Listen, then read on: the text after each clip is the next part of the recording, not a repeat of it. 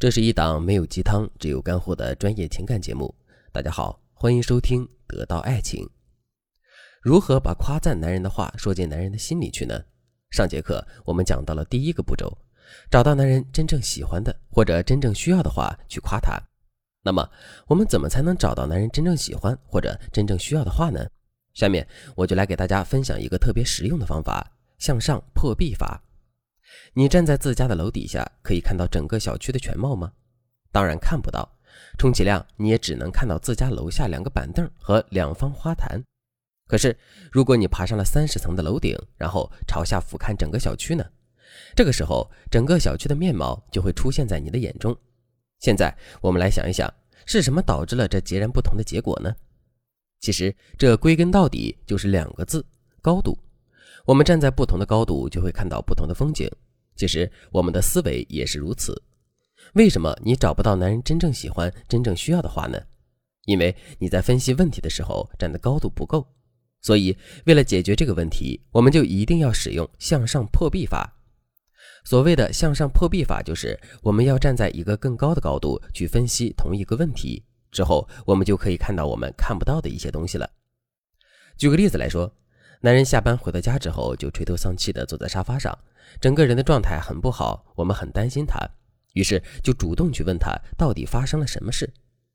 男人对我们说，他们团队刚刚搞砸了一个公司的大项目，然后大领导逐个把他们批评了一顿，他们每个人还被扣了奖金。不过，男人随即解释说，这个项目失利根本就怪不到他的头上，这都是因为小领导太刚愎自用，同时太没有经验了。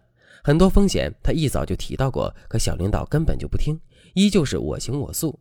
可是没有办法，小领导是大领导家的亲戚，即使自己再占理，那也是没用的。听完了男人的整个讲述之后，我们觉得有没有必要去肯定一下男人，进而让男人重新获得自信？可是我们到底该从哪个点去肯定男人呢？通常来说，我们的做法会是顺着男人的话去指责他的小领导，然后借机说男人是一个很有能力的人。这件事根本就不怪他。听到这样的夸赞之后，男人的心确实会很开心。不过，他绝对不会特别开心，之前的烦恼也不会一扫而光。为什么会这样呢？其实，这完全是因为我们夸赞男人的话并没有夸到点子上。下面，我们来想一想，在面对这次失利和小领导的无能的时候，男人内心最在意的问题是这件事孰是孰非吗？其实并不是。为什么这么说呢？这是因为小领导无能，这是一个公认的事实。即使大家明面上不说，背地里也肯定会议论。所以，男人根本就没有必要太过于纠结这件事到底是不是自己的责任。那既然如此，为什么男人还这么苦恼呢？其实，男人之所以会苦恼，完全是因为他意识到了这个公司任人唯亲是没有前途的，可他却没有马上离开的勇气。其实，男人是在纠结这件事情。所以，如果我们能向上破壁，并最终得出这个结论的话，我们就可以夸男人夸到点子上了。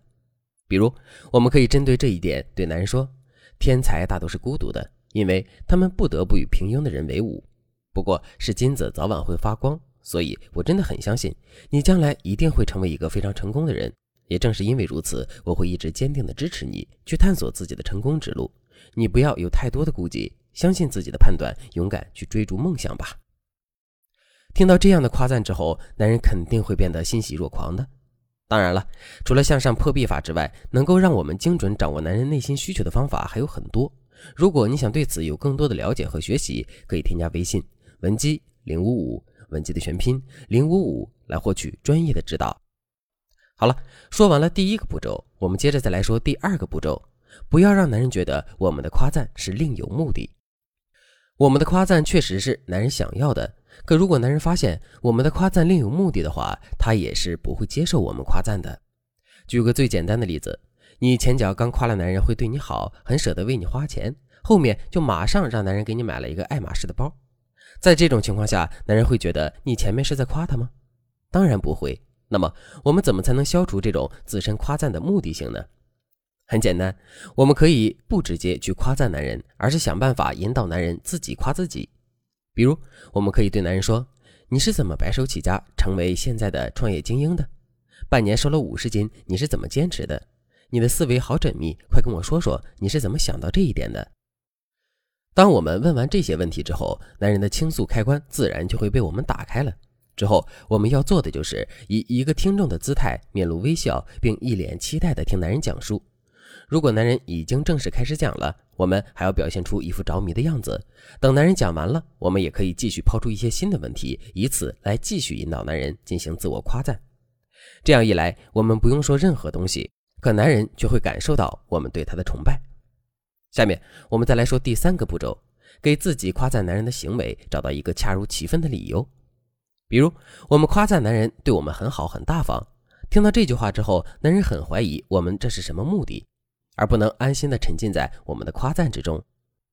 在这种情况下，我们到底该如何给自己找到一个恰如其分的理由呢？其实，我们可以使用对象转换法。比如，我们在说完男人对我们很好、很大方之后，就可以接着说一句。你还记得我们第一次见面吗？你把手里唯一的伞给了我，自己却一个人冒着雨回家了。那一刻，我就马上意识到，你真的是一个特别好也特别有牺牲精神的人。你看，通过这句话，我们就把代表大方的钱这个对象，转变成了把伞给别人这个行为。这样一来，男人心里的顾虑自然就会被打消了。当然了，男人需要鼓励，需要夸赞，但一味的夸赞也是不对的。如果你不知道该如何把握其中分寸的话，可以添加微信文姬零五五，文姬的全拼零五五，来获取专业的指导。好了，今天的内容就到这里了。文姬说爱，迷茫情场，你的得力军师。